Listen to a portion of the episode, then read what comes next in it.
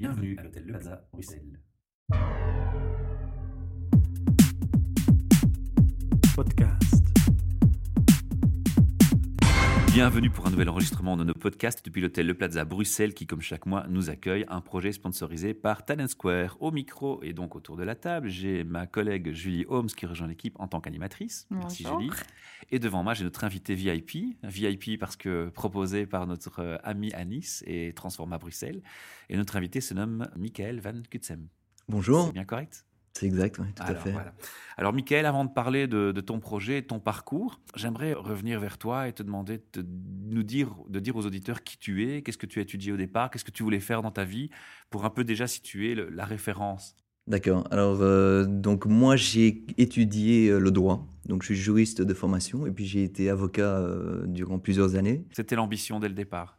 L'ambition, c'était de développer des projets, mais euh, je me suis dit que j'allais faire le droit pour euh, connaître le juridique, qui est souvent la base de plusieurs projets. Alors, le début, ça a été d'être avocat parce que j'ai suivi un peu, euh, voilà, les autres.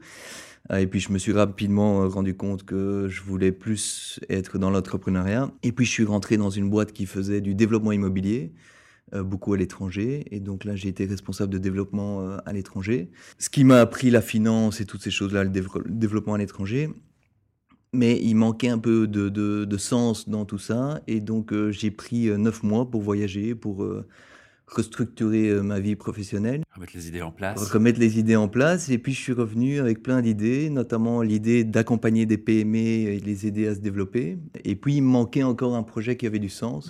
Et là, j'ai rencontré quelqu'un qui s'appelle Bakimen Nguyen, dans le cadre d'une formation à Solvay. Et, et c'est de là qu'est venu le projet Biodiversity, euh, dont on parlera On après. parlera tout à l'heure. D'accord.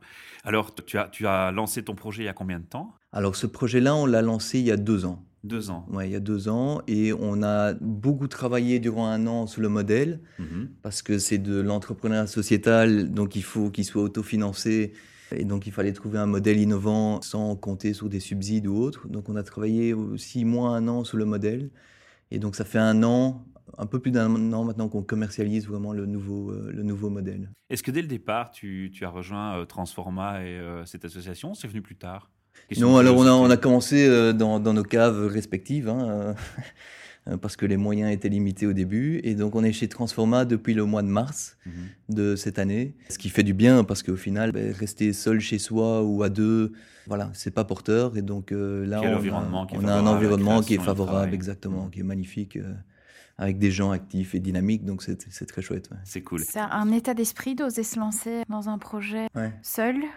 Qu'est-ce que ça demande? Ça demande du courage, ça demande de l'audace. euh, ça demande beaucoup de détermination, je crois. hein, euh, Et puis il faut, euh, il faut foncer, il faut continuer, tout en prenant le temps aussi de bien réfléchir à son projet. Mais il faut surtout quels pas sont les baisser les bras. jalons indispensables euh, Mais je crois qu'il y a un moment important de réflexion, de voir quelle est vraiment sa proposition de valeur, si on veut l'appeler comme ça en termes de business, mais aussi, enfin que ce soit financier, sociétal, éthique et autres. Mais tu démarres par identifier ton, ton objectif Voilà. personnel par rapport à ton bien-être. Ce que tu Exactement. voudrais faire, dans quoi tu voudrais te reconnaître. Oui, ça c'est la, la première des choses. Donc euh, nous, enfin on est quatre hein, fondateurs et on est quatre à avoir des expériences diverses. Donc il y a un scientifique et puis il y en a trois autres qui ont plus euh, une, une expérience d'entreprise. C'était un choix dès le départ, pardon de t'interrompre, de t'associer avec trois autres. Pourquoi pas commencer tout seul, tout seul?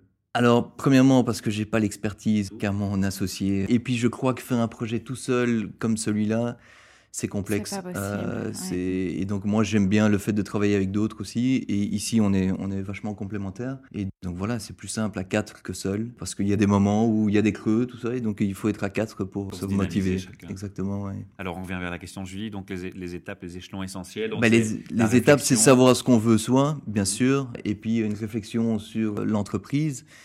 Et puis après, il faut foncer, euh, se donner un certain temps, mais euh, foncer et ne, ne pas perdre l'espoir que ça marche. ouais.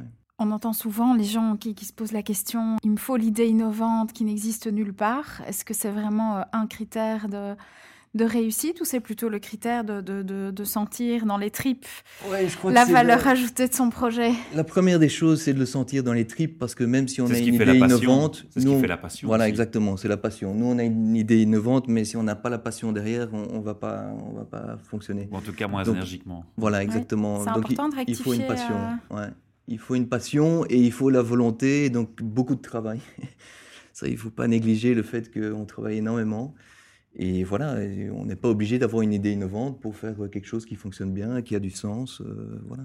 Alors venons-en maintenant à ton idée, à ton projet. Dis-nous en plus. Les, auditeurs ne savent rien encore. Ok. Donc on va un peu définir le, contexte dans lequel l'idée était venue. Tu as constaté un besoin ou pas ou...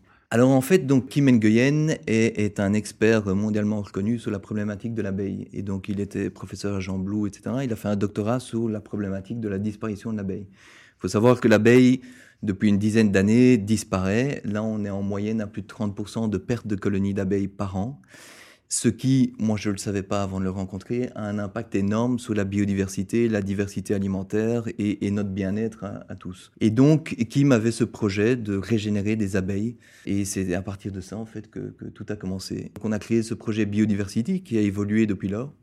Au départ, on voulait simplement vendre du miel pour sauver les abeilles quelque part, et puis on s'est rendu compte que le modèle fonctionnait pas et que c'était en plus pas bon pour les abeilles. Et donc on est parti sur un projet qui consiste à développer de la biodiversité, notamment par le biais des abeilles et en impliquant tous les acteurs concernés.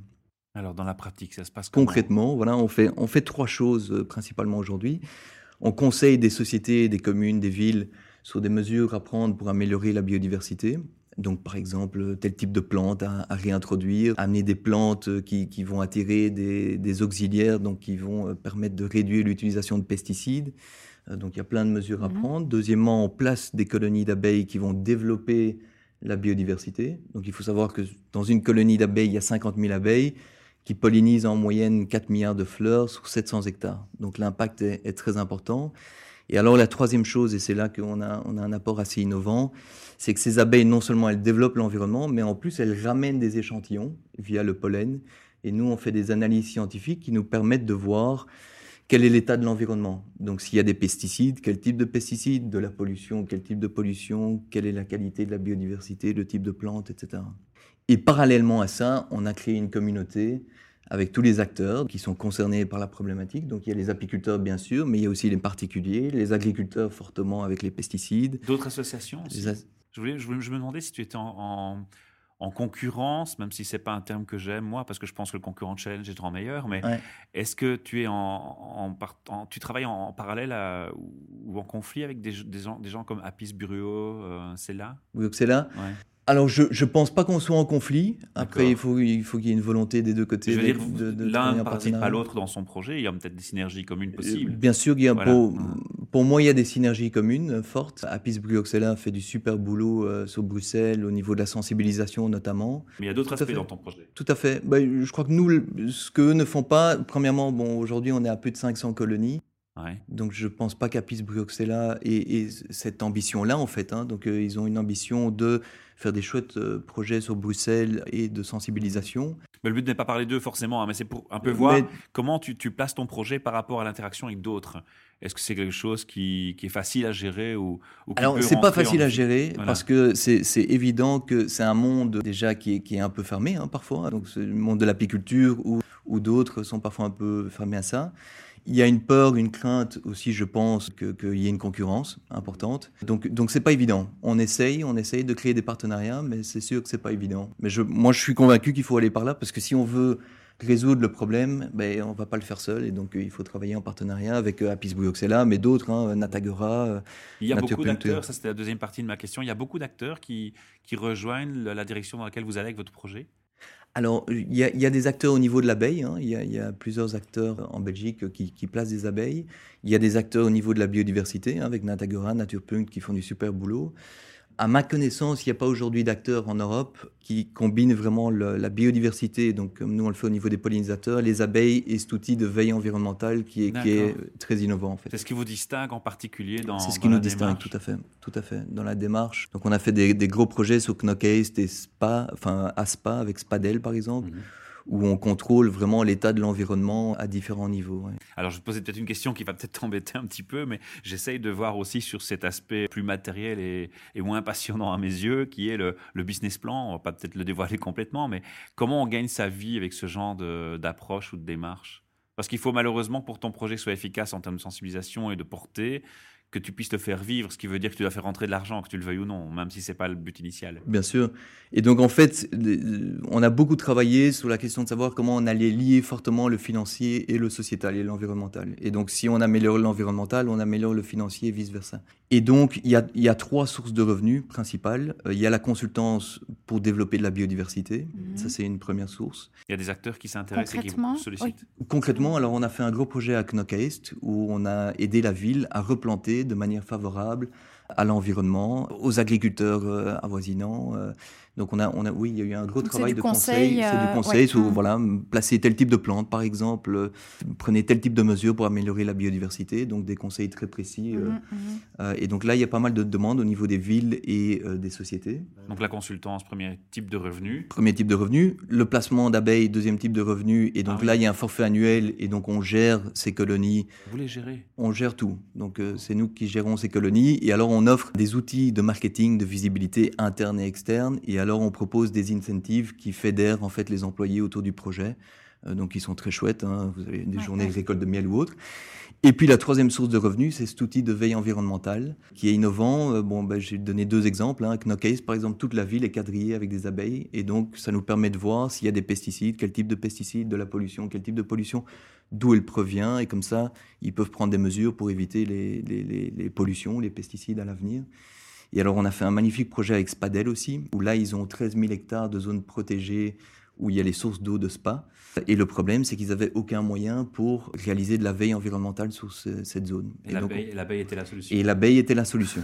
c'est génial. Comment est-ce qu'un juriste rentre dans un projet tellement spécifique au niveau environnemental Ce ne sont pas des, des, thématiques, pas courant, en tout cas. des thématiques qui sont liées. non, ce pas des thématiques liées. Bah, je... Quoique. Premièrement, il faut, bah, comme on en parlait, il faut une envie de, quelle est ta place concrètement dans, dans, Et ma place dans euh l'équipe, c'est de développer en fait, développer la société. Donc il y a Kim qui lui est vraiment l'expert et qui euh, intervient en tant que consultant euh, dans tous les projets.